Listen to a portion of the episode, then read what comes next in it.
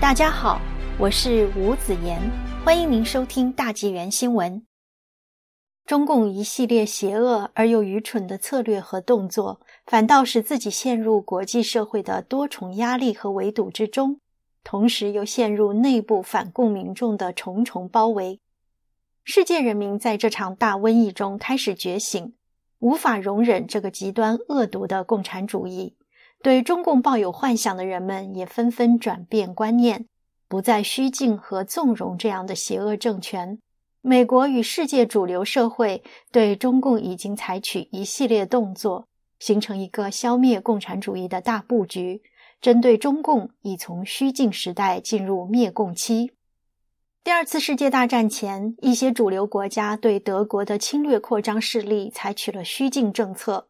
对希特勒撕毁条约一再做出让步，最终导致一场惨烈的世界大战，给世界人民带来一场巨大灾难。可是到了当今时代，又一场更大的虚境政策而导致的恶果正在发生。世界主流社会针对中共邪恶体制再次采取了虚境政策。中共对学生的大屠杀，世界没有有效制裁；中共对法轮功的残酷镇压。世界没有实质性的阻止对惨无人道的活摘器官，世界仍然没有采取有效行动。中共仍然在国际社会的虚境政策中继续行恶，并没有被文明社会的友善和信仰所感化而变好。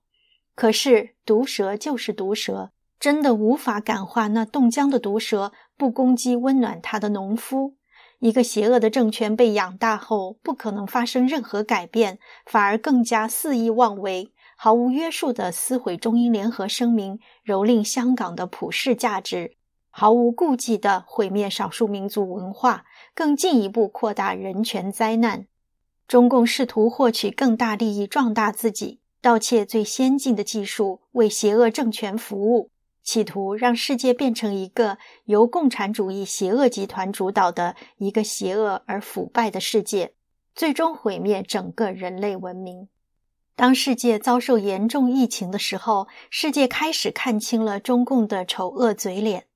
当人们再次把共产主义的邪恶摆上台面的时候，会发现那个当初在欧洲游荡的幽灵，并没有进化成为正常的人类。他们在世间的一举一动与正常人类社会格格不入，仍然具备当初那个以披着羊皮的狼为徽标的那伙流氓帮派的基因，从未停止蒙骗世界人民和中国人民。演化到今天，变得更加阴险恶毒，甚至连那一份伪善都不要了，赤裸裸的要毒害世界人民，要摧毁一切回归神的正信，与神为敌，与世界文明为敌。其实，《共产主义的终极目的》一书的论述已经扒下中共的那一身伪装羊皮。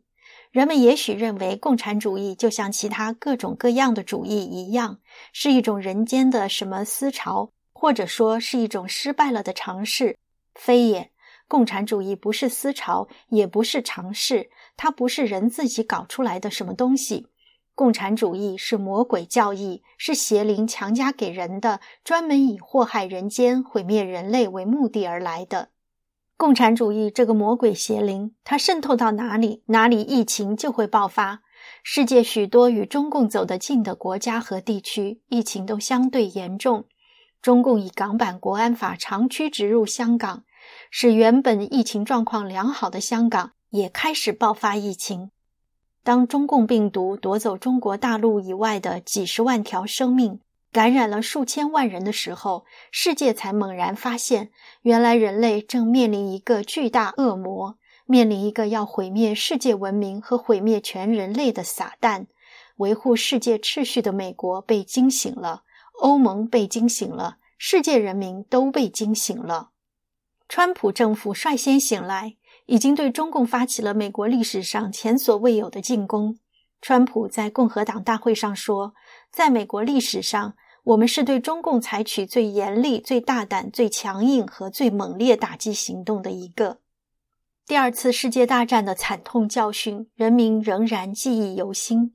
当年世界针对法西斯的壮大和侵略战争已经难以阻止，世界联盟没别的办法，唯一的处理方式那就是消灭法西斯。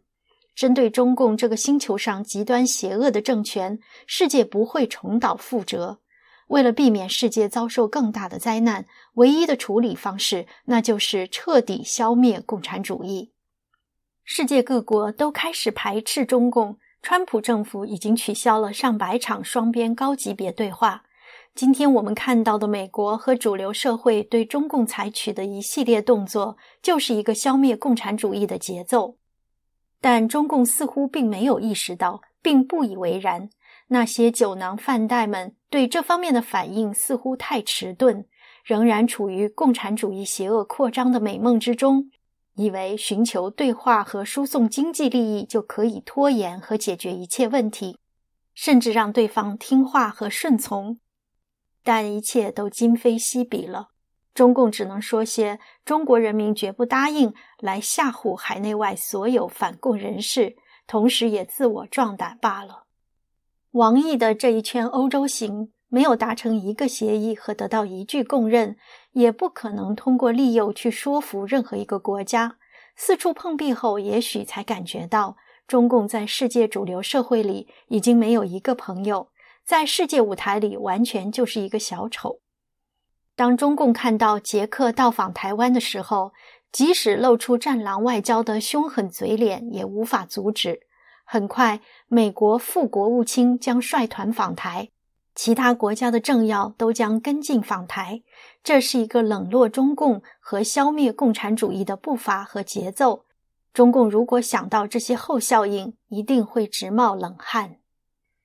很明显。世界主流社会已经将中共当成了人类公敌，对中共已经形成了一个大包围，在经济上开始与中共切割。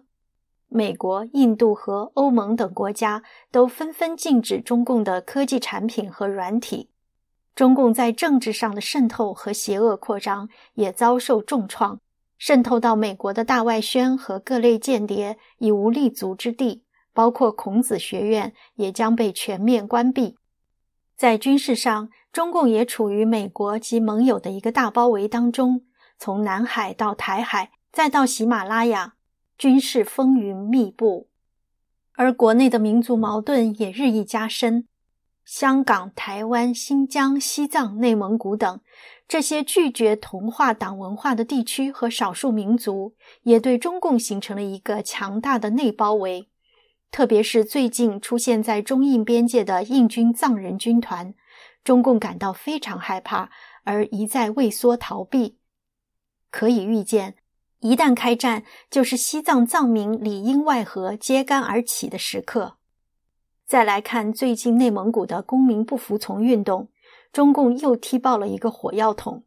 其局势或许导致外蒙古对本民族发出共鸣的声音。邪恶而又愚蠢的中共，竟然又在北方树立了一个强大的敌人。中共已经陷入这强大的外包围和内包围之中，